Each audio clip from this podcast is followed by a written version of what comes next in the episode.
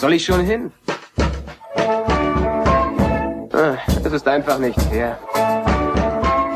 Wenn das Universum ein helles Zentrum hat,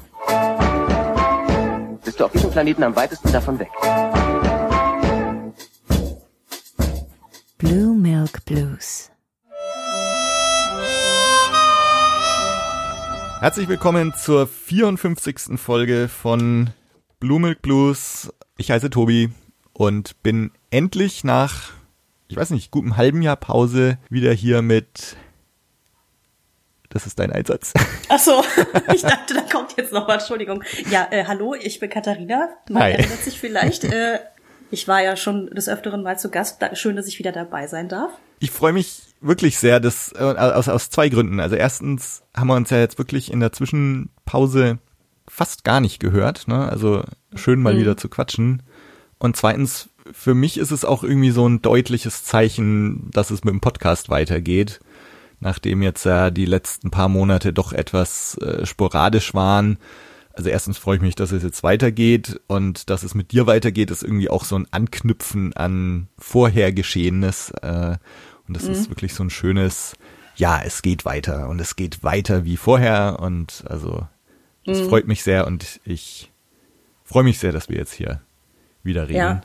Es ist ganz merkwürdig, muss ich gestehen, weil irgendwie auf der einen Seite sich diese Pause, seit äh, wir äh, Staffel 1 von Mandalorian besprochen haben, irgendwie wahnsinnig lang anfühlte und gleichzeitig auch so überhaupt nicht. Also äh, diese, ich meine, dieses Jahr ist ja sowieso komplett out of order eigentlich. Ja. ähm, ja, stimmt schon. Das hat so ein bisschen was so von Anknüpfen an äh, an vor sechs Monaten. So, so Ja. ein Gefühl davon. Das finde ich auch ganz gut. Ja, ja ich meine, und die sechs Monate ist ja natürlich einiges geschehen. Ne? Da gab es irgendwie so ein Corona-Lockdown und äh, ein Baby ist gekommen und also war einiges los und insofern ist für mich diese Zeit auch wirklich wahnsinnig schnell vergangen eigentlich. Ähm, auch wenn es aus anderer Sicht hier wieder, naja, war schon einiges los in diesem halben Jahr. Ähm, ja, und äh, Star Wars ist bei mir dann schon auch ein bisschen in den Hintergrund getreten, muss ich sagen. Ähm, natürlich äh, habe ich Mandalorian und die Gerüchte und, und so alles verfolgt, aber ähm, es war ja jetzt auch gar nicht so viel los im letzten halben Jahr. Ja, das ist, glaube ich, so ein bisschen der, äh, der Trauerfall, dem ja auch alle größeren Franchises äh, oder vor allen Dingen die Fandoms hinterher trauern, dass einfach so viele Sachen gecancelt und oder verschoben wurden, dass es auch, also ist vielleicht meine Wahrnehmung, aber auch nicht so viel gab, worüber man hätte reden können, wenn man ehrlich ist. Ja. Ähm, weil ich, also gefühlt alles, worauf ich mich gefreut habe, dieses Jahr eh auf 2021 verschoben wurde die Leute, die wahrscheinlich ein bisschen aktiver sind als ich jetzt in Social Media, haben da vielleicht noch äh, andere andere Themen, die sich für sie aufgetan haben. Aber für mich war es wirklich einfach, hm, irgendwie ist es gerade ziemlich ruhig und auch bei Star Wars. Also ich meine, klar, ich habe auch ein bisschen gesehen so auf YouTube, wenn dann Kommentarvideos rauskamen irgendwie zu Mandalorian und so weiter, die Gerüchteküche. Aber es war vergleichsweise wenig. Also ähm, ich meine, gut, wir haben jetzt natürlich auch keinen großen Film, auf den wir gerade irgendwie Genau. hinarbeiten, über den man sich hätte unterhalten können. Aber ja, es war dann halt ein bisschen was zu Mandalorian, halt viel, viel so viel Theories, ne, also Fan-Theories, die da natürlich draußen rumgeisterten, was da jetzt passiert in Staffel 2. Aber auch, ich weiß gar nicht, zu der Kenobi-Serie habe ich auch schon länger nichts mehr gehört zum Beispiel. Nee, Ähm. ich meine, da gab's ja auch nochmal irgendwelche Probleme und Verzögerungen und haben sie nicht den Schreiber auch ausgetauscht?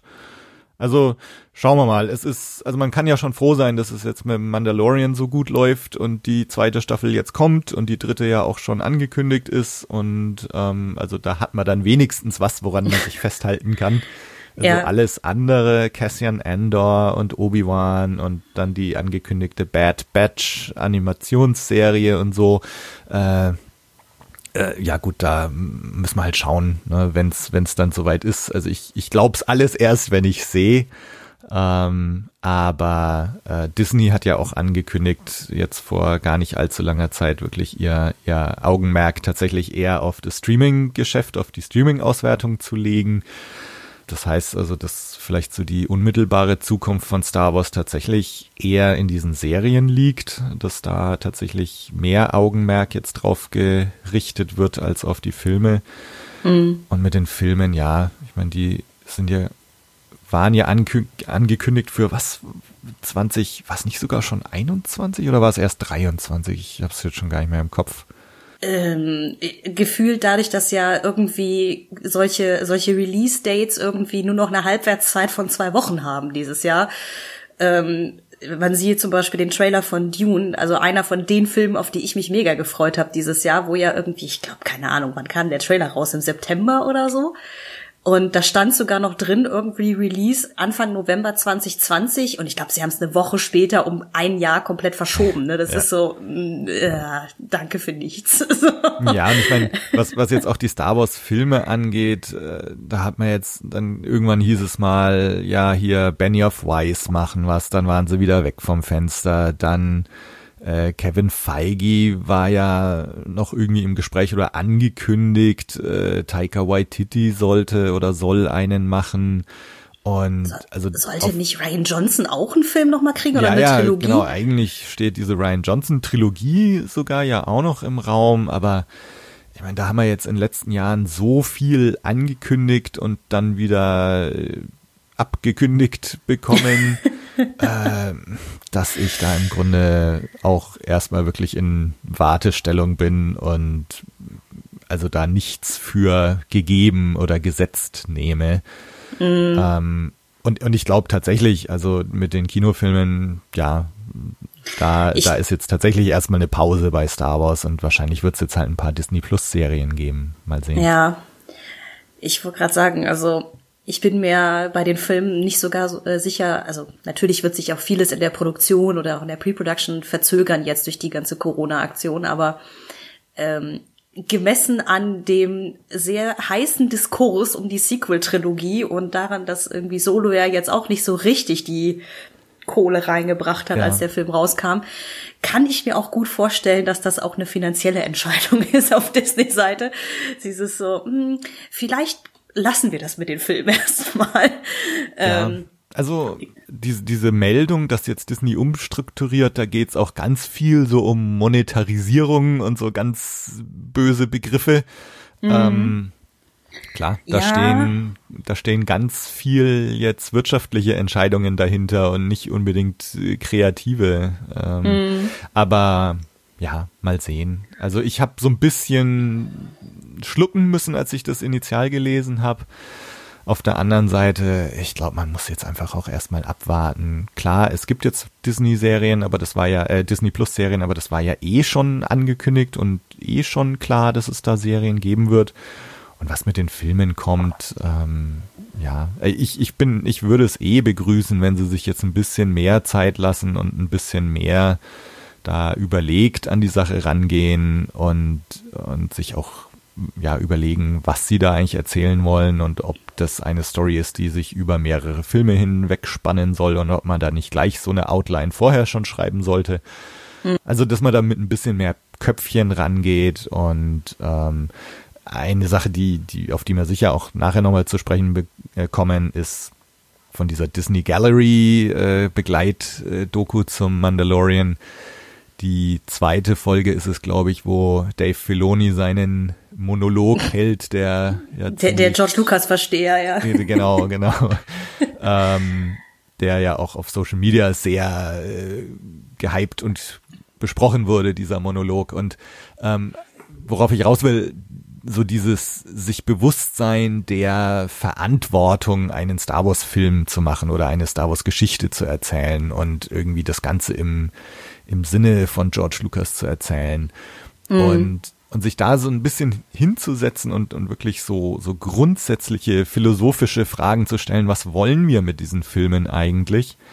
Ähm, das das fände ich schon sehr cool und lieber lassen sie sich ein bisschen mehr Zeit dafür, als dass das jetzt wieder so ein Schnellschuss wird. Ja. Aber ja, schauen wir mal. Ja, also bin ich total deiner Meinung. So, so äh, so leer quasi jetzt der Sommer war mit neuem Entertainment, also nicht nur bei Star Wars, sondern irgendwie gefühlt bei allem, bin ich momentan eigentlich froh, dass sich viele Dinge verzögern oder auch ähm, sich äh, ja Filmemacher, aber auch äh, andere andere Medienproduzenten, ich sage jetzt mal zum Beispiel Videospielproduzenten und so, deutlich mehr Zeit lassen in der Hoffnung, also meine persönliche Hoffnung, dass es halt eben aufhört, dass äh, nur noch Franchises irgendwie ausgeschlachtet werden mhm. und der Haupt, also wo man wirklich merkt, dass der Hauptfokus momentan einfach nur die, das, das schnelle Geld ist sozusagen.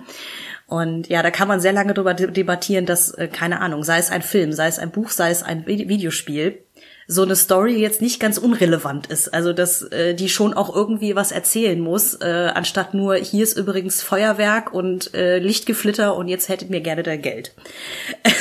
ja. ähm, vor allen Dingen, weil sich Disney ja du auch mit Mulan oder äh, hier mit der Live-Action-Verfilmung nur auch noch mal ein eigenes Ei gelegt hat. Darüber müssen wir jetzt nicht sprechen, aber ähm, wo ich schon äh, dann in Disney Plus gesehen habe, dass irgendwie um diesen Film zu gucken, die äh, sollte man ja irgendwie einen VIP-Zugang kaufen für nochmal irgendwie über 20 Euro und das ja, war dann ja, schon so, ja. wow. ähm, und ich hatte zu dem Zeitpunkt aber schon Reviews von dem Film gesehen. Das war so, ah, das, äh, hm, lässt euch nicht so richtig gut dastehen. aber ähm, ja, anderes Thema. Wir wollten ja eigentlich über den Mandalorian sprechen. Genau. Ähm, also ich, ich wollte gerade sagen, dass diese ganze, die Zukunft von Star Wars und, ähm, und auch so, ja, wie geht's jetzt erstmal weiter? Da, ich, da kann man nochmal eine ganze extra Folge dazu aufnehmen. Ähm, ich bin insgesamt auch gespannt, wie es jetzt im Fandom so weitergeht. Äh, wir haben ja jetzt wieder so die Situation im Jahr nach einer fertigen Trilogie zu sein, also so wie 1983, wie 2005. Mhm. Und jetzt ist die Sequel-Trilogie wieder vorbei, wobei äh, wir im Gegensatz zu den anderen beiden Jahren, die ich gerade genannt habe, natürlich jetzt so dastehen, dass wir auf jeden Fall wissen, es geht weiter. Und es wird auf jeden Fall neuen Stoff geben, aber ähm, ich, also mal so auch was, was den eigenen Podcast angeht oder auch wenn man so insgesamt die Podcast-Landschaft anschaut, hatte ich schon so das Gefühl, dass viele auch erstmal nach Rise of Skywalker jetzt so eine kleine Pause eingelegt haben und dass sich jetzt so langsam auch durch den Mandalorian die Leute alle wieder aus ihrem Winter- oder Sommerschlaf, äh, dass sie aus ihrem Sommerschlaf erwachen mhm. und dass es jetzt so langsam weitergeht. Aber insgesamt, ja, bin mal gespannt, wie es jetzt so im Fandom weitergeht, ohne angekündigte Filme erstmal. Aber mhm. ja, jetzt konzentrieren wir uns erst erstmal auf Mandalorian. Wir wollen heute einfach mal kurz drüber sprechen als Einstimmung auf die Serie. Wir wollen da weitermachen, wo wir aufgehört haben. Wir werden, wenn alles gut geht, wahrscheinlich wieder im Zwei-Wochen-Takt äh, jeweils zwei Folgen besprechen und dann am Montag nach der zweiten Folge äh, das Ganze immer veröffentlichen und euch natürlich auch einladen, äh, uns dabei zu begleiten. Das war letztes Mal eigentlich ziemlich cool. Ähm, da sind schöne Diskussionen entstanden und da wird es uns sehr freuen, wenn das wieder so ist, wenn wir euch ein bisschen beim Schauen begleiten können und ihr uns. Und der große Unterschied ist dieses Mal ja, dass äh, wir das ja alle gleichzeitig jetzt anschauen. Ähm, damals war es ja so, da hatten viele das schon gesehen zu dem Zeitpunkt, als dann Disney Plus in Deutschland erst erhältlich war. Und dieses Mal schauen wir es ja alle gleichzeitig an. Und da freue ich mich schon sehr drauf. Ja, ähm, ich bin gespannt. Also ich meine, ich fand das letztes Mal auch sehr cool, dass ähm, obwohl wir beide ja quasi äh, drei bis vier Monate später dran waren als so der die Hauptberichterstattung zu The Mandalorian, dass doch noch irgendwie so viel Interaktion zustande kam. Also ich habe ich habe eh keine Erwartungen gehabt so, ne? mhm. Also dementsprechend äh, bin ich dann eh immer so, wow, cool, ein Kommentar. ähm, aber ja, ich habe tatsächlich echt gedacht, so, hm, okay, die ganzen Folgen sind in den USA schon deutlich früher gelaufen, ähm, vielleicht sind wir zu spät dran. Also mich hat das alles äh, sehr positiv überrascht insgesamt dementsprechend. Und äh, ja, ich bin gespannt. Dieses Mal, wenn alle quasi gleichzeitig ähm, das mit uns gucken, werden wir bestimmt alle sehr viel Redebedarf haben. Ja, ja. Jetzt natürlich so, ich, äh, es ist natürlich auch klar, es werden jetzt wahrscheinlich alle Podcasts ihre Mandalorian-Folgen machen und na gut, wir halt auch. Insofern, wer uns anhört, äh, freut uns natürlich, äh, dass ihr euch auch dafür entschieden habt, hier reinzuhören. Mhm. ähm, ja, ich habe gedacht heute, dass wir mal einen kurzen Rückblick und einen kurzen Blick in die Zukunft wagen. Was hängen geblieben ist von der ersten Staffel, ähm, hat sich da unsere Sichtweise auch nochmal verändert. Wie schätzen wir diese Serie jetzt oder diese Staffel jetzt so ein im Nachhinein? Und was erwarten, erhoffen wir von der zweiten Staffel jetzt? Mhm. Wenn wir erstmal mit dem Rückblick anfangen, jetzt so ein halbes Jahr später, was ist denn bei dir hängen geblieben? Also ich glaube, ganz unmittelbar nach dem Gucken ist natürlich erstmal die Hauptgeschichte, sage ich jetzt mal, hängen geblieben. Also dieses ganze, wie er Baby Yoda findet. Und ich bleibe bei Baby Yoda, weil ich mich nicht daran gewöhnen kann, einfach nur das Kind zu sagen. Aber wie er Baby Yoda findet, ähm, die ganze Sache mit den Mandalorianern da auf Nevarro, die ja quasi im Untergrund sind. Irgendwie auch das, ja, äh, diese, diese, was irgendwie sehr präsent war am Ende, war natürlich irgendwie die letzte Folge noch mit der mandalorianischen Schmiedin da, die ihm diesen Auftrag gibt, Baby mhm. Yoda jetzt zu den Jedi zu bringen und so. Und dass diese größere Story auch irgendwie, glaube ich, das ist, was mich dann so bei der, ich will nicht sagen bei der Stange hält, das klingt irgendwie so, na ja, es ist okay. Aber äh, ja, das, was ich so am faszinierendsten finde, wo ich denke so, okay, da hätte ich gerne mehr von in der nächsten zwei, drei, acht Staffeln, die dann vielleicht noch kommen, hm. weil man irgendwie merkt, okay, es ist so, so ganz kleine Einblicke in irgendwie eine größere Geschichte eigentlich. Und wir haben, wie gesagt, vielleicht gefühlt nur drei Prozent davon gesehen.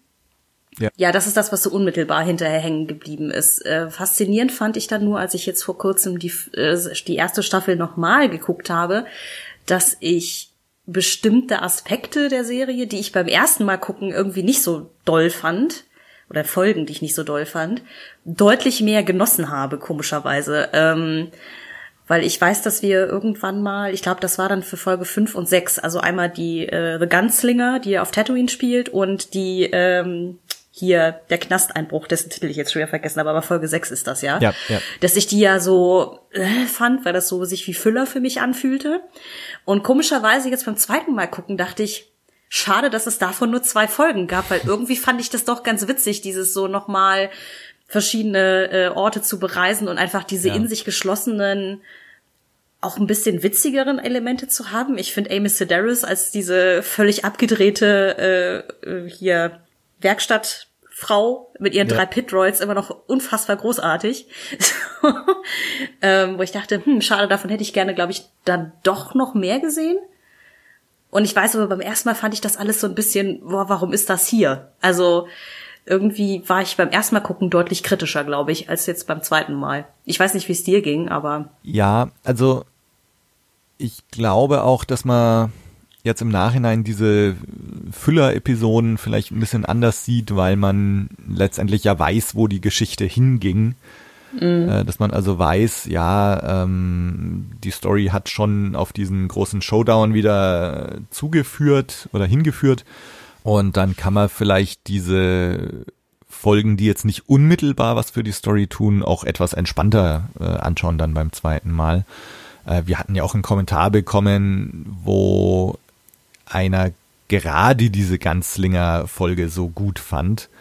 Ähm, also da bin ich auch sehr gespannt, wie sie das handhaben werden in der in zweiten Staffel jetzt weil jetzt natürlich mit diesem Auftrag, er soll da die Jedi finden oder Baby Yoda irgendwie zu seiner Spezies bringen, dass das jetzt schon noch ein großes Quest irgendwie über diese gesamte zweite Staffel stülpt. Ähm, wo ich auch gespannt bin, ob es da dann noch Raum geben wird für solche, also hier es kommt jetzt mal eine Heist-Episode. Also da bin ich sehr gespannt. Mhm. Und ähm, Insofern, das spiegelt vielleicht auch noch so eine gewisse Unschuld und so ein gewisses sich suchen in dieser ersten Staffel wieder. Ähm, also mal sehen. Hängen geblieben sind tatsächlich bei mir weniger so diese Einzelstaffeln Staffeln als, als vielmehr so, so größere Sachen. Ähm, ich, ich gehe mal davon aus, dass du so bestimmte Momente meintest, ne, wie jetzt zum Beispiel, ähm, das, weil das fand ich auch faszinierend, ähm, dass auch diese Szene in der letzten Folge mit ähm, dem hier Assassin-Druiden, wenn er ihm den Helm abnimmt und so. Ja. Äh, ne, von wegen I'm not a living thing und so. Äh, das ist selten, dass ich mich auch nach einem halben Jahr noch so präsent an den Dialog erinnern kann, Mhm. zum Beispiel, was ja dafür spricht, was für ein ähm, Impact so eine Szene halt hat irgendwie. Und dass die, also dafür, dass die nicht so auf episch aufgebauscht war, ja doch irgendwie schon ganz gute Schlagkraft hat irgendwie. Also so eine gute Wirkkraft Mhm. irgendwie. Oder meinst du noch was anderes? Also was ich meine, äh, also du hast in, insofern recht, dass ich, was eher hängen geblieben ist, sind glaube ich so Szenen und Zusammenhänge, wenn du wirklich das Gefühl hattest, du weißt jetzt, wo diese Serie hin will. Ähm, und ich glaube, dass in der ersten Staffel tatsächlich so, ein, so eine Spannung besteht zwischen ähm, diesem Monster of the Week ähm, und und einem und einer übergreifenden Geschichte und das irgendwie noch nicht so ganz klar ist, ist es eher das eine oder ist es eher das andere? Und da bin ich sehr gespannt, wie sie das jetzt handhaben werden in der in der zweiten Staffel. Ja. Und letztendlich sind bei mir halt dann doch diese übergreifenden Dinge eher hängen geblieben, wenn irgendwo durchschimmerte, äh, wo soll die Reise hingehen. Und dann, also darüber hinaus, weil du jetzt gerade IG-11 auch genannt hast, ähm, sind es für mich tatsächlich die Figuren. Also IG-11 finde ich fantastisch. ähm, ich fand ihn von Anfang an super, hätte mich totlachen können über, über seine Stielaugen und, und seine Kommentare und so und ähm, und dann, dass aber eben so eine so eine emotionale Geschichte da noch reinkommt in der letzten Folge und dass da wirklich, wir haben ja auch drüber geredet in unserer Besprechung, dass da äh, durch IG-11 der Mandalorianer auch wirklich konfrontiert wird mit so Überzeugungen, an denen er lange festgehalten hat und das dann auch hinterfragen muss. Äh, das finde ich schon ziemlich cool. Und also das sind so tatsächlich auch Szenen, die bei mir sehr hängen geblieben sind. Ähm, und dann einfach Charaktere, Cara Dune zum Beispiel, ähm, die stark sind und wo ich mich auch sehr drauf freue, die wiederzusehen und zu schauen, wo da die Reise hingeht.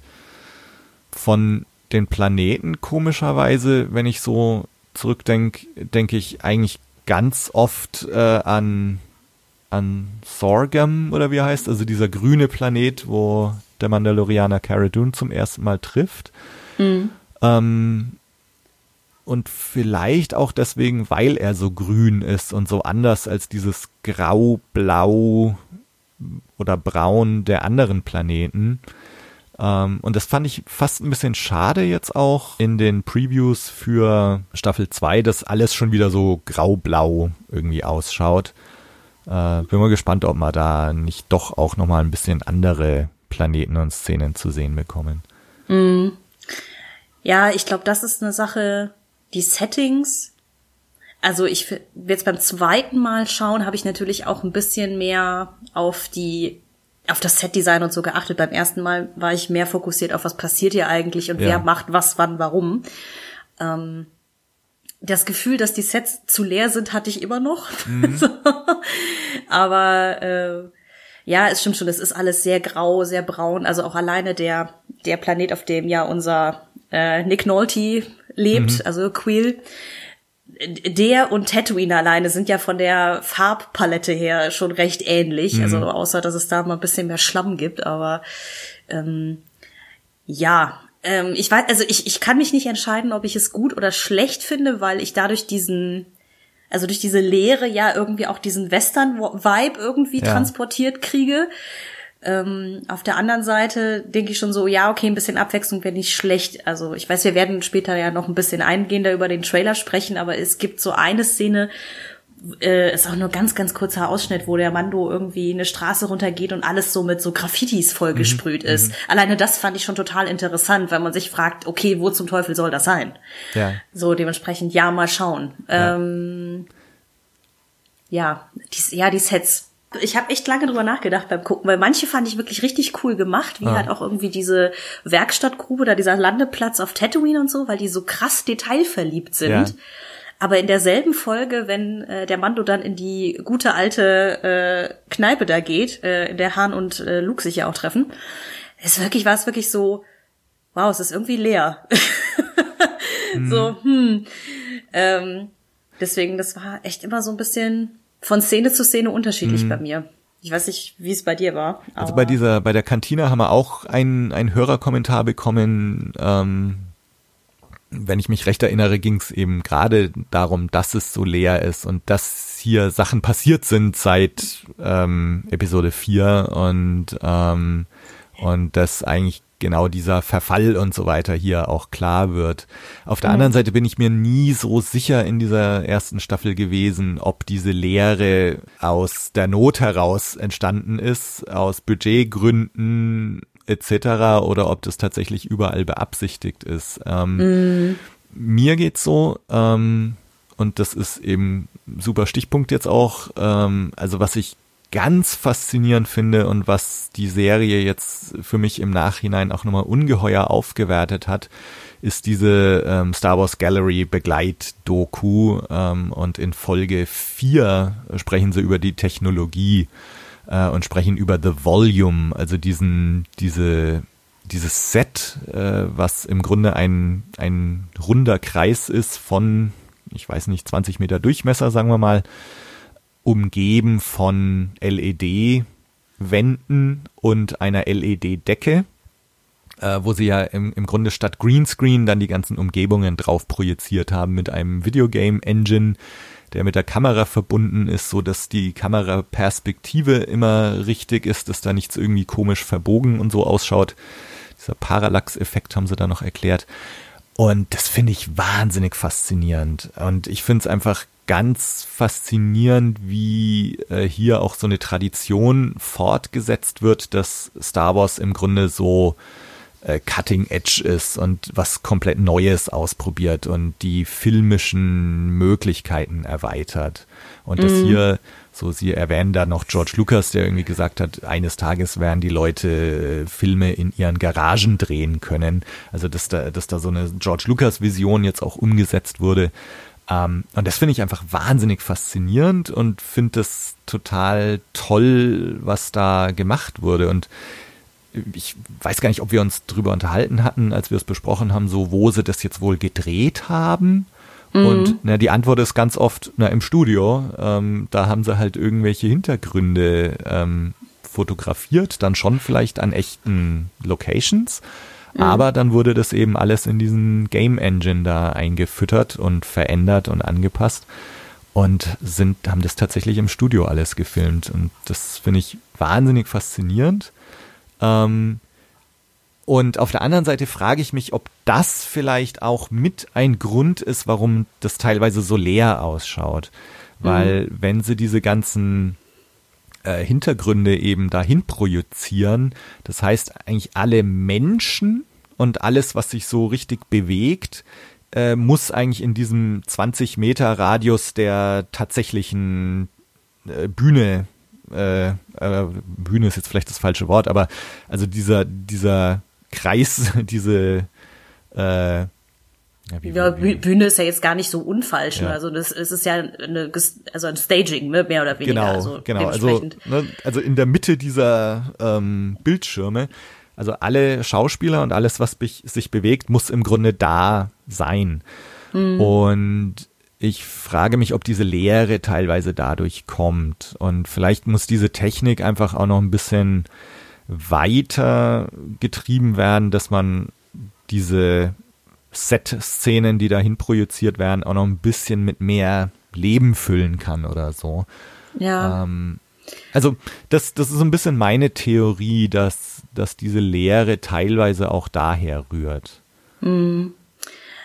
Wobei es ja dann schon für sie spricht, dass sie extra sich so ganz abgelegene Planeten dann auch als Setting ausgesucht haben, damit es zumindest auch von der Erzählung her einen Sinn macht, weil ähm, gerade auf Tatooine, ja, es macht total Sinn, dass diese Kneipe leer ist, weil halt dadurch, dass Jabba halt tot ist und ja. ich glaube, sie sagen in der Folge ja auch im Sinne von hier liegt jetzt der Hund begraben, weil der die Bounty Hunters Guild von einem anderen Planeten, mhm. also von Navarro, aus operiert.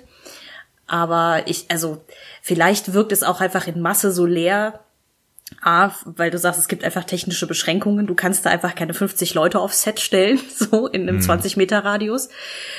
Ähm, gemischt mit diesem, es gibt halt auch keine Abwechslung in dem Set, ne? Also das es ist jetzt nicht so, als ob wir irgendwie eine in einer Szene auf Coruscant wären, wo irgendwie der der Bär los ist und in der nächsten Szene sind wir auf Tatooine, wo halt gar nichts passiert, sondern ja. es ist ja jeder Planet ist ja mehr oder weniger unbelebt, außer ähm, ich, ich kann mir ich kann diesen Namen mir nicht nicht merken, egal der grüne Planet, ich nenne ihn jetzt mal so aus äh, Folge 4.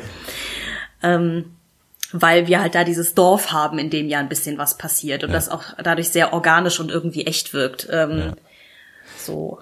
Also auf der anderen Seite finde ich es einfach wirklich toll, was sie da gemacht haben und du weißt mhm. Ja eigentlich gar nicht, welche Szenen jetzt tatsächlich irgendwie echt sind und welche in diesem Volume entstanden sind. Also in, in der mhm. Folge sieht man ja so ein bisschen, dass also zum Beispiel den Sandcrawler der Jawas haben sie äh, ein so eine Raupenkette da nachgebaut und der Rest wurde dann irgendwie hinprojiziert. Ähm, und ähm, also das finde ich schon das Tolle auch, dass du tatsächlich eigentlich keinen Unterschied feststellst ähm, zwischen wo waren sie jetzt on Location und was haben sie im Volume gefilmt. Mhm. Äh, es war auch so, dass er teilweise in dieser Folge haben die Regisseure ja auch gesagt, dass sie teilweise gar nicht mehr wussten, ist diese Kiste jetzt, steht die echt hier oder ist die hinprojiziert und so. Also mhm. schon krass, wie, wie, wie toll diese Technik eigentlich ist. Ja, also beeindruckend ist es auf jeden ja. Fall. Das will ich, das will ich gar nicht ja. absprechen.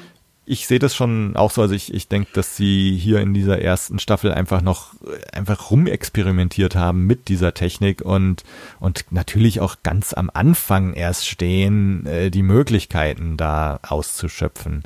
Mhm. Und da bin ich auch aus diesen technischen Aspekten sehr, sehr gespannt, wo uns die zweite Staffel hinführt.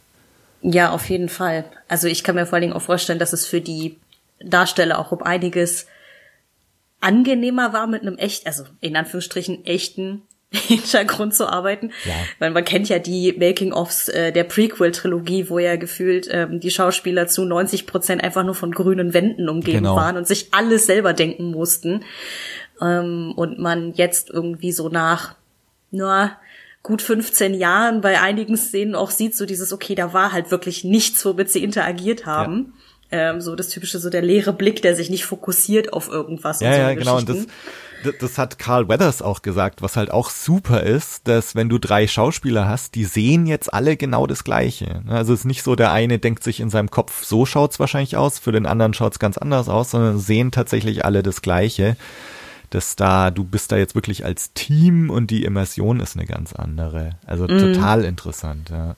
Ja. Und was ich auch super fand, ist, dass sie so drüber geredet haben mit dem Mandalorianer, ne, mit seiner reflektierenden Rüstung, was halt auch spitzenmäßig ist, dass ähm, sich die Hintergründe und die Umgebung halt reflektiert und dass sie da jetzt nicht erst irgendwie Greenscreen, wenn, wenn da das Grün reflektiert werden würde, dann müssten sie erstmal das Grün irgendwie rausnehmen und dann wieder per Nachbearbeitung irgendeine andere Reflexion da rein CG len. Mm. ähm, und, und das sind halt alles echt coole, coole Sachen. Und also für mich hat das ähm, die Serie nochmal ungemein aufgewertet und mhm. mein Interesse an der zweiten Staffel eigentlich nochmal in eine ganz andere Richtung auch gelenkt, nämlich so die, was ist technisch möglich und, und wie machen sie das? Ja. Genau. Auf jeden Fall. Ja, das ist, es ist eigentlich schon Wahnsinn, weil es ist tatsächlich so, wie du sagst, ne, dieses, man kann auch als Zuschauer sehr schlecht unterscheiden, ist der, ist die Umgebung echt oder nicht. Ähm, ich meine, gut, natürlich kommt es auch, auch bei Filmen, die viel CGI und so benutzen, ne, kommt es natürlich auch mal darauf an, wie viel Geld hat man da reingebuttert. Ne? Ja. Wenn, wenn die Effekte mehr gekostet haben, sehen die meistens auch besser aus. Oder die Hintergründe. Aber trotzdem, ich sag jetzt mal, wenn man einen Marvel-Film oder so schaut, man weiß irgendwie beim Gucken ja schon unterbewusst, okay, das ist alles aus dem Computer errechnet, weil so dieses, dieser kleine Hauch Realismus dabei fehlt. Ja. Ähm, und das war wirklich jetzt bei, bei Mandalorian also wirklich bis auf zwei Stellen, wo ich dachte, okay, der Hintergrund sieht so ein bisschen aus wie Leinwand, die man hinten in den Hintergrund gestellt hat.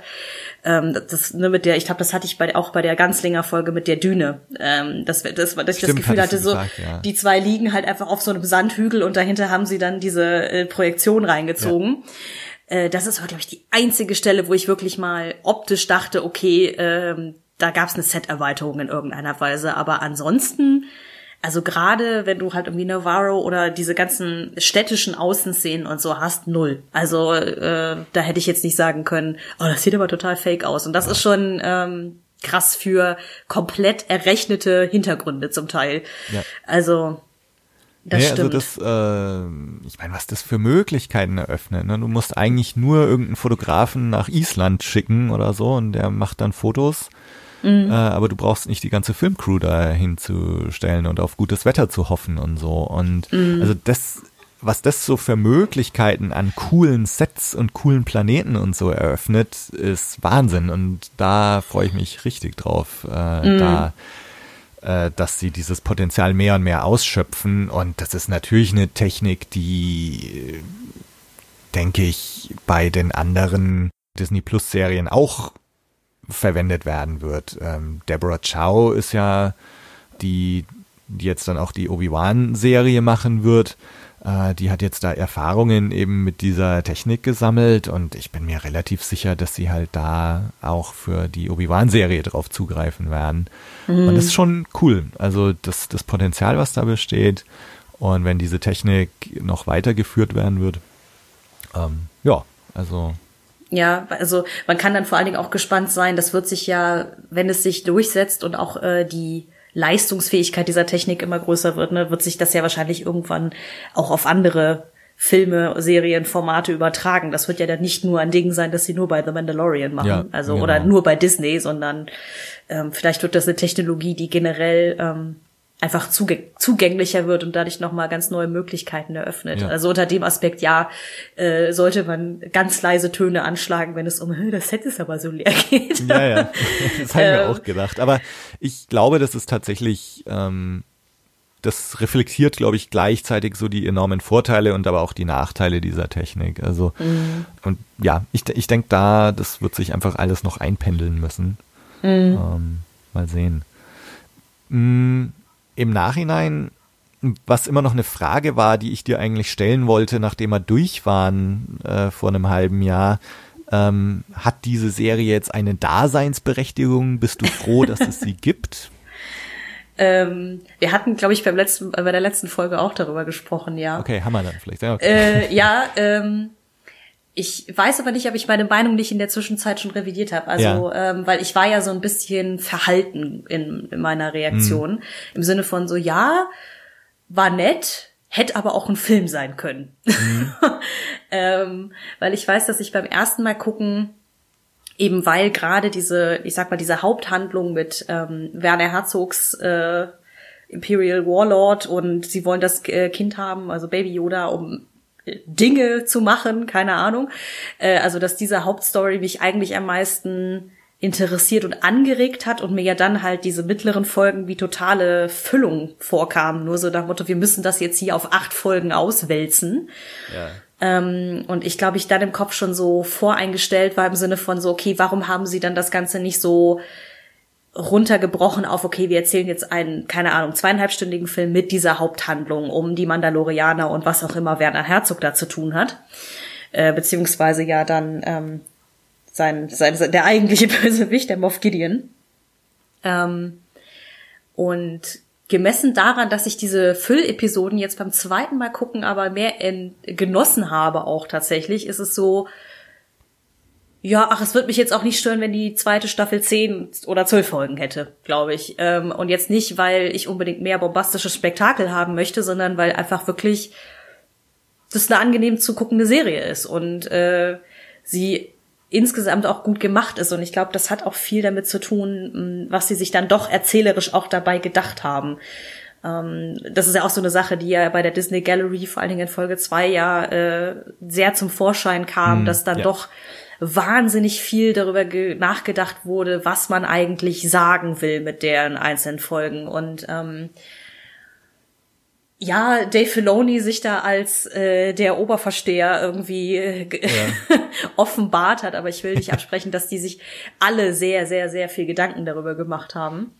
Nur dass Dave Filoni halt als einziger, glaube ich, die äh, die Chance hatte, einfach direkt mit George Lucas zusammenzuarbeiten, viele Jahre. Und ähm, er, also ja, wie du schon sagtest, ne, dieser dieser Monolog von ihm über diesen Kampf mit äh, zwischen Qui-Gon, Obi-Wan und Darth Maul und so weiter.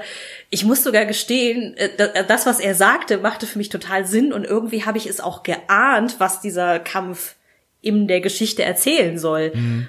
Aber während er das so aussprach, war das so Fuck man.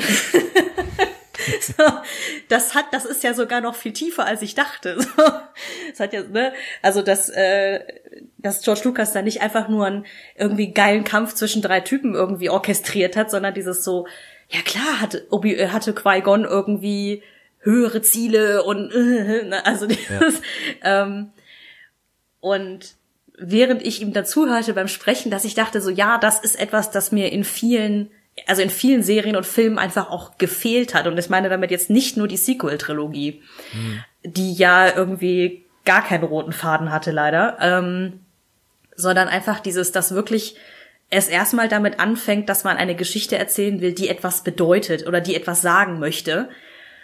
Ähm, und nicht einfach nur so, hey, wir können übrigens technisch diesen Schnickschnack, äh, lass mal hier ganz großes Feuerwerk abfeuern. Ja. Ähm, und ja, im Hinblick darauf, mir sind dann andere, einige Dinge in der ersten Staffel nochmal anders bewusst geworden, sage ich jetzt mal, weil sie oft sich ja entschieden haben, Dinge auszulassen oder auszuklammern, sage ich jetzt mhm. mal. Ähm, auch wahrscheinlich A, das, die Länge der Serie, ähm, also jeder einzelnen Folge beizubehalten. Aber irgendwie dachte ich dann auch so beim ersten Mal gucken, ah, warum, äh, warum geht das alles so schnell, warum wird das nicht auserzählt und so weiter und so fort. Und jetzt beim zweiten Mal gucken wir es dann doch so, ach, es ist gar nicht so unclever. Also, dass viele Sachen ungesagt bleiben, dass man selber als Zuschauer oder Zuschauerin so Lücken äh, auch mal ausfüllen muss. Also dieses, ich muss auch mal mitdenken beim Gucken. Ähm, weil zum Beispiel die ähm, Folge 6, wo es ja um diese, äh, äh, um diesen Heist da geht auf dem Gefängnisschiff der Republik, ich weiß noch, dass ich beim ersten Mal mega frustriert war von dieser Folge, weil ich irgendwie das Gefühl hatte, irgendwas fehlt mir. Mhm. Und beim zweiten Mal gucken war das so, ja, natürlich müssen sie jetzt nicht erzählen, warum er da zu dieser Crew fliegt, weil irgendwie eigentlich klar ist im Kontext, er braucht irgendwie Kohle, um sich und Baby Yoda durchzubringen. Und er ist willens, selbst die, den ätzendsten Job überhaupt zu machen dafür. Ja. Und das ist eigentlich dermaßen subtiler Subtext, wo ich dann dachte, ja, ich muss dann doch meinen Hut davor ziehen, dass ihr ja. das so gemacht habt, wie ihr es gemacht habt. Ähm, weil es auch mich als Zuschauerin nur so ein bisschen herausgefordert hat und es ist nicht so dieses, ah, oh, hier ist meine Popcorn-Tüte, bespaß mich. weißt du, was ich meine? Ja, ja, ja. Ähm, de dementsprechend, um deine Frage jetzt endlich mal zu beantworten. ja, ich bin sehr froh, dass es diese Serie ja. gibt. Gut. ja, nee, ähm, also gerade diese, diese ersten beiden Folgen von der Gallery ähm, zusammen mit der jetzt schon erwähnten Technologiesache haben mir so ein gutes Gefühl gegeben, dass die Serie schon einfach in genau den richtigen Händen ist oder in guten Händen ist, ähm, dass da also da waren viele so kleine Bemerkungen drin, auch so, dass die Vorbedingung war, dass du Star Wars lieben musst, ne, äh, um, um hier als Regisseur dabei zu sein. Und dann auch so die ähm, die verschiedenen Geschichten von den Regisseuren, wie sie so ihr erstes Mal Star Wars beschrieben haben und so, was mm. man eigentlich den meisten schon abnimmt, dass die tatsächlich auch Fans waren als Kinder schon. Mm. Ähm, und, und dann, genau, also diese, diese zweite Folge, wo sie so diese, ja, Dave Filoni ähm, da seine Interpretation liefert und so. Also dass da, oder auch ähm, dass äh, John Favreau da so ein bisschen was sagt zur Mythologie und diesen Mythen, die irgendwie der Generation, die aufwächst, irgendwie so Lebenslektionen gibt, ne? Und dass das mhm. halt in unserer Generation durch Filme geschieht. Und also so dieses, ne, das, was irgendwie zeigt, ja, hier sind Leute am Werk, die sich da wirklich Gedanken machen über die technischen Aspekte, über die äh, Aspekte, was es jetzt bedeutet, ein Star Wars Film zu machen, über Aspekte, was, was Mythologie leisten soll. Mhm. Ähm, und das, das fand ich toll und ähm, hat mich sehr beruhigt irgendwie, dass hier das wirklich in guten Händen ist. Ja. Ähm, ich bin mir teilweise nicht so sicher gewesen im Nachhinein, wenn man jetzt mal Baby Yoda wegnehmen würde, ähm, ob die Serie dann noch so erfolgreich gewesen wäre, ob die so gut angekommen wäre.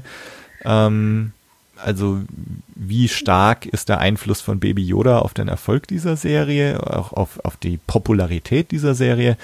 Ähm, wobei das jetzt auch eine, eine hinfällige Frage ist, weil Baby Yoda ist halt dabei und er ist mhm. ein Teil dieser Serie und, und die Serie ist populär.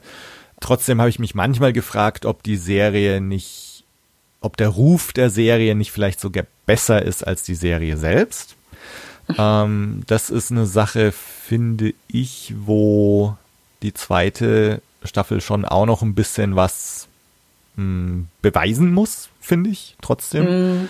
Aber trotzdem, also ich, ich bin sehr froh, dass es diese Serie gibt. Äh, ich bin sehr froh, dass die Serie zeigt, dass Star Wars auch abseits der Kinoleinwand äh, funktionieren und weiterleben kann. Ähm, und dass auch hier Geschichten erzählt werden können, die durchaus auch äh, für ein, für ein großes, breites Publikum sein können. Also dass hier nicht eine, eine klare Kinderserie zum Beispiel gemacht wurde. Äh, Finde ich auch mhm. cool. Ja. Ähm, ja, ich gebe dir recht. Ähm, ich glaube, das ist aber bei allen Serien so, wenn du eine erste richtig gute Staffel hinlegst, dann bei der zweiten oder spätestens bei der dritten immer, äh, wie man so schon sagt, da, sieht man dann, wie der Keks zerbröselt oder halt eben nicht. Ähm, weil ich auch schon sehr viele Serien in meinem Leben gesehen habe, die eine fantastische erste Staffel hatten. Ähm, manchmal auch mit einem sehr, ähm, ja, einzigartigen Erzählkonzept oder so. Also ich sag jetzt mal zum Beispiel, ich weiß nicht, ob du Westworld zum Beispiel gesehen hast, die Neuauflage, hm, ja, das ja. ja auch mit so mhm. Zeitebenen und so einem Kram arbeitet. Und das war dann in der zweiten Staffel schon sehr forciert. So, ähm, also zumindest fühlte es sich für mich so an. Mhm. Ähm, Disclaimer. An Aber, dieser Stelle kurz ein Gruß an an Tom, der auch schon zweimal zu Gast war bei Blue Blues. Äh, der, der hat nämlich die zweite Staffel so mega abgefeiert. Oh. Aber, ja. Sorry. Okay. Ja, gut, äh, deswegen sage ich ja, das ist, fühlte sich für mich nur so an. Ja.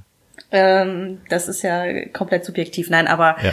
ähm, das, ja, wenn, wenn du da mit so einem Konzept reingehst oder mit einer Geschichte anfängst, dass eigentlich dann in der zweiten Instanz immer gezeigt werden muss, okay, funktioniert das. Und das ja. ist ja bei Trilogien auch ähnlich, ne? Ja. Also dieses, du hast, keine Ahnung, du hast Episode 4, das dich total irgendwie reinholt und du bist mega gehypt und wenn Episode 5 sch richtig scheiße gewesen wäre, wäre, wäre, glaube ich, Star Wars einfach schon äh, 1980 gestorben. Ja, ja. So, hm. ne? Ähm, dementsprechend wir mal, mal sehen. Also, weil, wenn wir dann auch mal über den Trailer sprechen wollen für Staffel 2, so, ja, ja da ist auch sehr, sehr viel Raum für Spekulation, ja, würde ich sagen. Ja. Lass uns das doch jetzt machen. Ähm, der Trailer und unsere Hoffnungen, Erwartungen, Befürchtungen für äh, Staffel 2. Ja, Du hattest, du klangst jetzt so, als hättest du gerade schon so ein, ein, zwei spezielle Sachen im, im Kopf, die du im Zusammenhang mit dem Trailer sagen wolltest.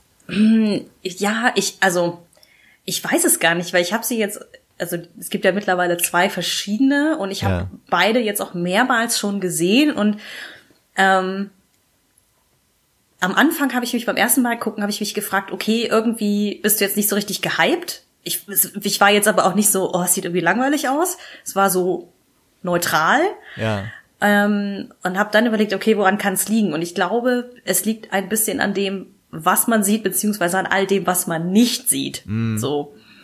Ähm, weil es ist natürlich sehr viel irgendwie coole Flugaction, coole Settings, die man sieht und so weiter. Ein, zwei One-Liner, die da irgendwie reingeschnitten werden, die dann irgendwie Spannung erzeugen sollen, aber gemessen daran, wo man in Staffel 1 aufgehört hat, sieht man ja nicht wirklich was von Relevanz. So. Ja. Ähm, ich, also ich weiß gar nicht, ob es der erste oder der zweite Trailer ist, wo ja auch dieser Monolog von der Schmiedin ja nochmal ja. wiederholt wird. Einfach um nochmal klar zu machen, was ist jetzt hier eigentlich die Main Quest. Aber genau. bis auf, glaube ich, irgendwie eine mysteriöse, kapuzenverhüllte Frau äh, kriegt man gar keinen Hinweis darauf, okay, was könnte jetzt mit den Jedi sein, äh, falls hm. überhaupt, weil ja auch diese die Gerüchteküche ganz groß war, dass ja äh, Ahsoka jetzt irgendwie Teil der äh, Serie wird und so weiter. Mhm. Da sind sie ja auch null drauf eingegangen.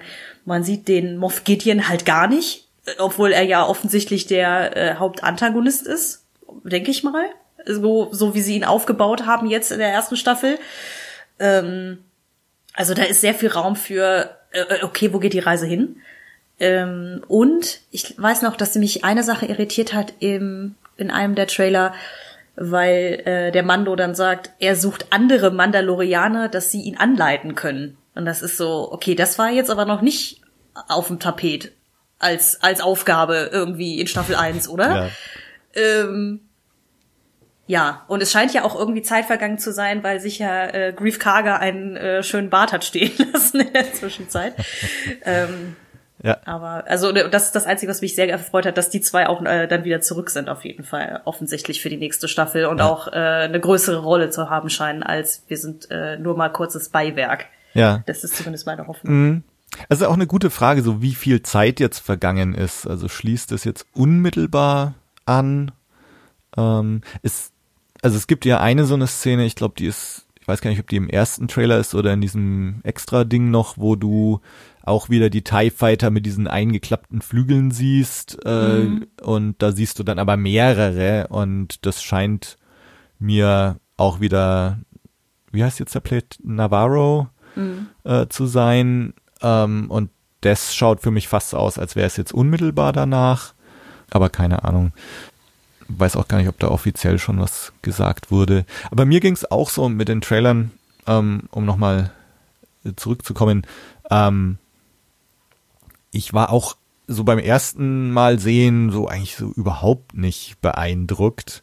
Hatte jetzt auch überhaupt nicht das, den Drang, den groß zu analysieren oder eine Reaktionsfolge aufzunehmen oder so, weil eigentlich ja so wenig drin war, wo ich jetzt so richtig so, oh, krass, was ist das denn und so. Ne? Also ähm, ich hatte schon so das Gefühl bei den Kinofilmen, dass in jedem Trailer eigentlich äh, das, das war schon irgendwie was Besondereres, wenn da der Trailer rauskam und dann hast du halt so Andeutungen gesehen. Ne? Also als du zum, Beispiel zum ersten Mal Kylo Ren mit seinem besonderen Lichtschwert siehst in dem allerersten Teaser-Trailer von Force Awakens.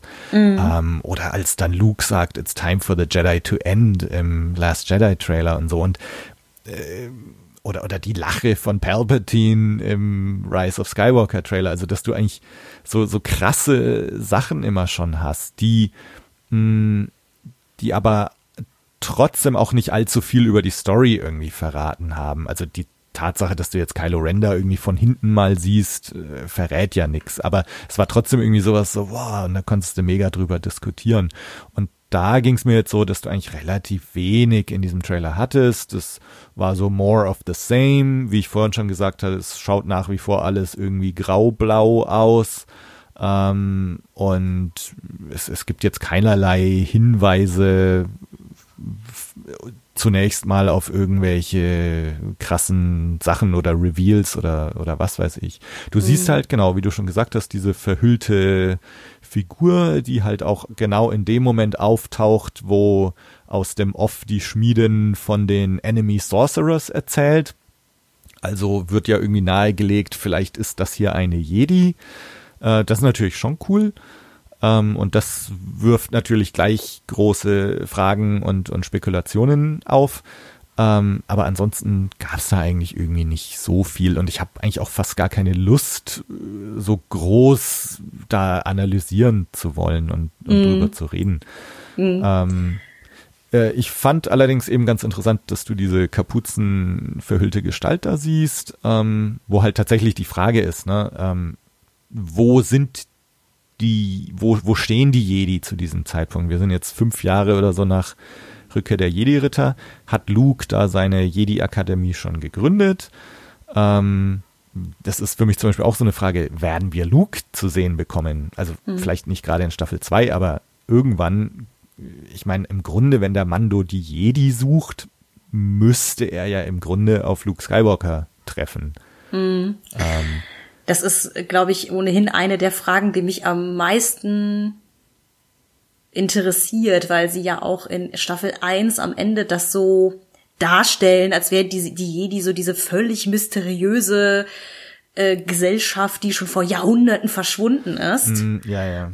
So, ähm, weil sie ja auch irgendwas sagt von wegen, ja, und die Legende sagt, dass Mandalore der Große und so. Ähm, und ich meine, der Mando, ne, also äh, ist ja nun mal einfach ein Kind der Klonkriege sozusagen, in denen die Jedi einfach mal gefühlt an jeder zweiten Straßenecke standen, wenn ja. man sich die Clone Wars Serie ja. ansieht. Ja. Das ist dann so, okay, ich bin gespannt, wie ihr das auflöst, weil das einfach ein Problem ist. Weil, also ich meine, klar kann man das noch so hin erklären, dass die Jedi jetzt nicht mehr so bekannt sind oder man nicht über sie redet, weil, oh, das war ja unter dem Imperium ganz was Böses. Ja. Aber ähm, dass die so ja mystische Gestalten sein sollen und äh, auch der Mando noch nie von den Jedi gehört hat. Ähm, ja, mal gucken. Ja. Mal gucken, wie sie das auflösen. Ja.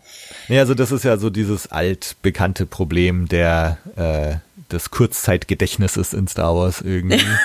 äh, ich habe da neulich ein super Ding gesehen auf Twitter wo jemand die Star Wars Timeline auf, auf unsere Zeit gemünzt hat. Mhm. Wo dann irgendwie Episode 1 war 1950 und Episode 2 1960 und Episode 3 1963 oder so. Ne? Mhm. Und, ähm, und dann kommt halt irgendwann, keine Ahnung, in, in, in der Jetztzeit ist dann Rise of Skywalker 2020 oder so. Ähm, und ich muss mal schauen, wie ich das finde, könnte ich dann mal posten in den Speaker Notes. Aber das, äh, das macht auch irgendwie klar, ne? Ist ja jetzt nicht so, als würden wir heute über die 50er Jahre äh, als, als wäre das das Reich der Mythologie, ne? Dass da irgendwie, keine Ahnung, äh, wer, wer da, was, jetzt fällt mir spontan irgendwie nichts Gescheites ein als Beispiel aus den 50er Jahren. Elvis Presley oder ne, so, mhm. ähm, es, es, es gibt Gerüchte, es gab mal einen Typen namens Elvis Presley oder so. Ne? So, also mhm. irgendwie, ja, weiß auch nicht. Aber ja. da haben wir ja auch schon drüber geredet und aber im Podcast habe ich da auch schon oft drüber geredet. Ähm, aber mhm. genau, also die Enemy das, Sorcerers, warum nicht gleich sagen Jedi und jeder weiß Bescheid. Ne? Aber aber gut, schauen wir mal. Ja, das ist, äh, da hatten wir, glaube ich, aber auch schon drüber gesprochen. Das ist dieser Kampf zwischen, eigentlich mag man ja dieses Mystifizierte ja, an ja. Star Wars. Und gleichzeitig hat aber einfach George Lucas allen so die Blutgerätsche gegeben bei der, mit der Timeline der Prequels. Ja. Es ist dann so, hm, weil das ist auch, äh, ich weiß nicht, ob du die äh, Thrawn-Trilogie je gelesen hast oder ob, ja, ja. Ne? Es gibt ja diese, ich glaube, das war ja dann zum 20-jährigen Jubiläum, dass sie ja nochmal die ganzen Bücher neu aufgelegt haben oder zum 25. Und das war so großartig, dass dann äh, Timothy Zahn dann auch in den Notes, dann, weil er ja damals in den 90ern irgendwie sich was zusammenfabuliert hat, wann mhm. die Klonkriege waren, dann auch so so, so man zwischen den Zeilen lesen kann, so, ja, also ich dachte irgendwie, sie wären länger her. ja. ja. Hm, schade. Naja, das macht natürlich jetzt mit den Prequels keinen Sinn mehr, was ich hier geschrieben habe. Es war schön. Ja. Ähm, gut, es ist halt wie es ist, aber äh, ich bin trotzdem echt gespannt, wie sie es auflösen. Ähm, und äh, ja, also oder ob es halt auch irgendwie noch mal äh, wie sage ich das jetzt am besten? Ich meine, also ob sie halt diese diese diese Quest, ich muss die Jedi finden, ob das so ein bisschen das übergeordnete Ding für die ganze Serie ist und dass es dann pro Staffel noch mal irgendwie so einen roten Faden gibt, man weiß es nicht. Ja. Ähm, Grundsätzlich sehe ich eigentlich so drei Sachen. Das eine ist halt ähm, Moff Gideon, der hinter dem Baby Yoda her ist. Ähm, und also da wird so sicher diese, diese Verfolgung und Flucht äh, und so und, und der große Antagonist, das wird sicher irgendwie eine große Rolle spielen. Dann jetzt die Tatsache, dass er diesen Darksaber hat. Also ich meine, ne, also das heißt, das weist ja auch schon hin auf, ne, diese Figur ist irgendwie wichtig äh, aus, aus verschiedensten Gründen und also das ist sicher ein so ein Strang. Dann der zweite Strang, genau wie du erwähnt hast, äh, die Suche nach den Jedi. Ähm, das, das wird, das glaube ich, wird sich tatsächlich über die zweite Staffel auch in die dritte und so weiter ziehen, als so ne, letztendlich das Quest, das Baby irgendwo hinzubringen. Ähm, und dann die dritte Sache, ähm, du hast es auch schon angedeutet, äh, die Suche nach anderen Mandalorianern. Äh, jetzt ist halt gerade diese Enklave da hochgenommen worden und, und ausgerottet worden. Und natürlich gehört schon auch zu der Identität des Mandalorianern dazu. Äh, wer bin ich? Wo gehöre ich hin? Und natürlich sucht er auch nach, nach anderen Mandalorianern und also das, das ist, glaube ich, auch nochmal so ein Strang. Und ich glaube, mm. diese drei Stränge äh, werden sicher ähm, das, das groß beeinflussen, so das, was jetzt in der zweiten, vielleicht auch in den nächsten Staffeln dann passiert. Ja. Mm, aber mal sehen, wie, wie genau das dann alles zusammenhängt. Ja, ich weiß ja nicht, wie, wie investiert du in die ganze äh, Mandalorianer-Geschichte bist, weil ich tatsächlich eigentlich da fast schon das meiste Interesse dran habe, weil man, wir wissen ja nur auch, dass der Gideon ja offensichtlich für diese Ausrottung der Mandalorianer verantwortlich war. Also das heißt, da ist ja sowieso schon mal das Ganze auch auf der sehr persönlichen Ebene irgendwie Konflikt, ähm, also so vom Potenzial her da. Und ich hatte das auch jetzt beim zweiten Mal gucken in Staffel 1 auch so gelesen, dass der Mando sich noch nicht ganz so sicher ist, ob er das Baby bei den Jedi wirklich abliefern möchte weil sie ja, also die Schmiedin ihm ja auch sagt so von wegen, du musst auf ihn aufpassen, du musst ihn trainieren, mehr oder weniger. Mhm. Ähm, da bin ich auch gespannt, ob es da nicht sogar auch einen Konflikt gibt, ob er nicht lieber das, äh, also Baby Yoda bei den äh, Mandalorianern lassen möchte, als bei den ja, Jedi. Ja. Ja, ich meine, natürlich stellt sich auch die Frage, ne, also wie machtbegabt ist das Baby und wie machtbegabt ist Yodas Rasse eigentlich? Ähm, und, und, und was passiert dann mit ihm, weil ähm, jetzt mal wieder bei so Redconning und so, ne, aber mhm. ich meine, er taucht halt äh, in, in Episode 7, 8, 9 überhaupt nicht auf äh, und ähm, von Luke Lukes Jedi-Akademie ist auch nichts mehr übrig und, und Luke ist the last Jedi. Ähm, also, ähm, was heißt das jetzt auch wieder so für, für die Zukunft von Baby Yoda? Mhm. Ähm, also, ja, bin, bin ich gespannt. Ist, ich bin sowieso gespannt, auch bei den Jedi. Also, wenn sie zum Beispiel auch eine Ahsoka irgendwie einbringen wollten jetzt in der Staffel, das ist dann auch weil es ist ja jetzt nicht unwahrscheinlich, dass irgendwie dann doch noch ein paar Jedi die Order 66 überlebt haben und so weiter und so fort. Ne, das ist dann, es gibt ja dann den Jedi-Orden so als einzelne Einheit auch gar nicht mehr, wie das jetzt zum Beispiel im alten Expanded Universe war. Da war das ja klar, Luke ist der Letzte, der macht da seine Jedi-Akademie auf und dann geht's los. Ja. So. Jetzt ist es ja deutlich fragmentierter, sage ich mal. Ne? Ähm, also auch alleine, sie haben ja auch mit Rogue One und so ja auch aufgemacht, es gibt nicht die eine Rebellenallianz, sondern da gibt es dann auch noch deutlich militantere Gruppen und so eine Geschichten. Ne? Ja. Ähm, ich bin gespannt, was sie uns anbieten als, äh, als Erzählung. Also jetzt gerade hm. bin ich erstmal guter Dinge nach Staffel 1, aber ja, nach den Trailern kann man jetzt noch nicht wirklich sagen, wo es hingeht.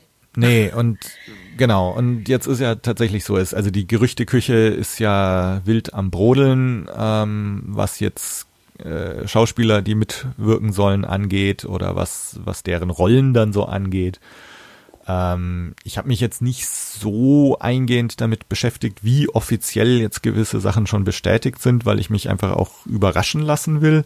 Ähm, also taucht jetzt Ahsoka auf, taucht jetzt Boba Fett auf, taucht Bo Katan auf äh, und so weiter. Und mhm. also, ne, also Gerüchte gibt's ja viele und ähm, wo ich da aber auch gespannt bin, jetzt hat die Serie sich in der ersten Staffel so sehr in der Peripherie bewegt und es wurden mal so Sachen angedeutet wie die neue Republik und so weiter und dass jetzt dann so doch sehr zentrale Charaktere der des Star Wars-Universums auf einmal hier in dieser Serie auch auftauchen sollen, äh, dass die Serie also immer mehr eigentlich so von der Peripherie sich ins Zentrum bewegt. Also dass hier vielleicht auch irgendwelche Geschichten, die jetzt in Clone Wars oder in Rebels erzählt worden, hier auf einmal weitergeführt werden.